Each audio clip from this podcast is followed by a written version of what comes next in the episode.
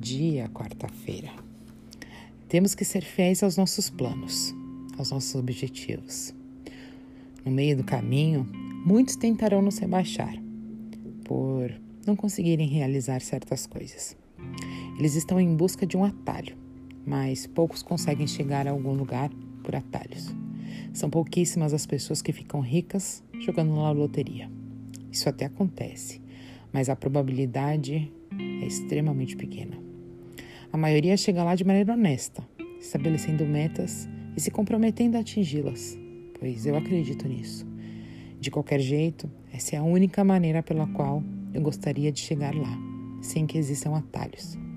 Devemos ter sempre em mente que há um preço a ser pago, um longo caminho a ser percorrido.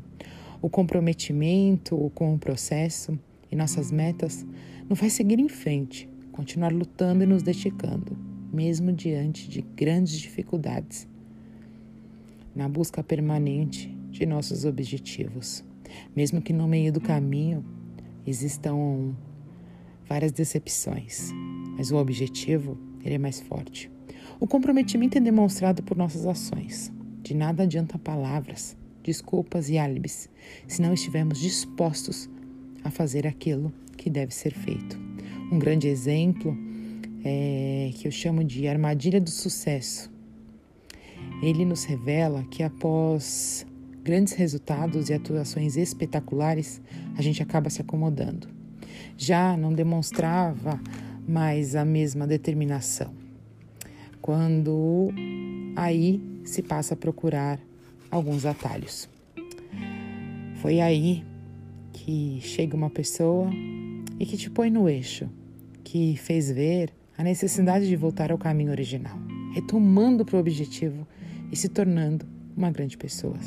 De certa forma, você se reconecta ao fio entre você e o seu objetivo, trazendo de volta a sua essência. E é assim que hoje eu te desejo uma ótima quarta-feira.